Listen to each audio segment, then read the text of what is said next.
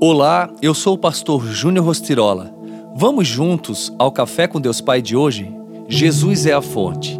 Jesus respondeu: Voltem e anunciem a João o que vocês estão ouvindo e vendo.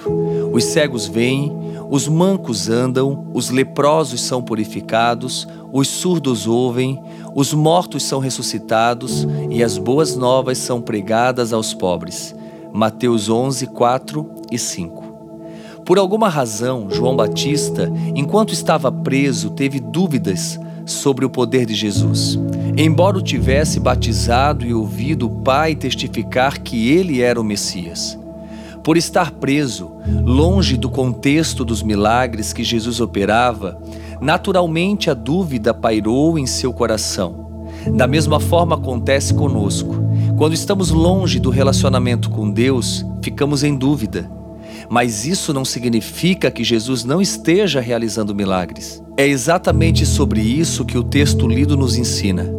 Ao responder aos discípulos de João, Jesus demonstra que ele não é o meio, mas a fonte de todos os milagres. Só nele podemos ter uma visão restaurada, andar na direção certa e alcançarmos cura para as feridas da nossa alma.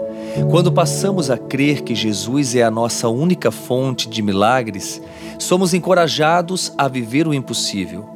Cristo não responde apenas com palavras, mas com a manifestação do seu poder, pois somente Ele pode prover visão, correção e purificação de pecados aos filhos de Deus. Se hoje existe um diagnóstico ruim sobre alguma área de sua vida, não fique aflito pois aquele que venceu a morte e ressuscitou ao terceiro dia é a fonte de todo poder. Para ele todas as coisas são possíveis. Eu o desafio a confiar e entregar seu destino a Jesus, pois o milagre não é o fim da história, é na verdade o marco inicial de uma nova vida com Cristo, de crescimento contínuo, testemunho, serviço a Deus e ao próximo, e grandes experiências de fé.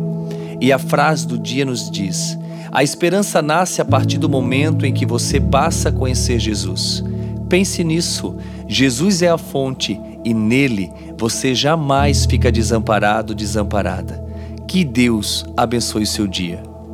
Oremos. Pai, em nome de Jesus eu oro em favor dessa pessoa, para que ela creia que não está só Senhor, eu profetizo em teu nome que haja fartura em todos os níveis de sua vida para testificar a tua presença em todo o tempo. Essa é a minha oração em teu nome, Jesus. Amém.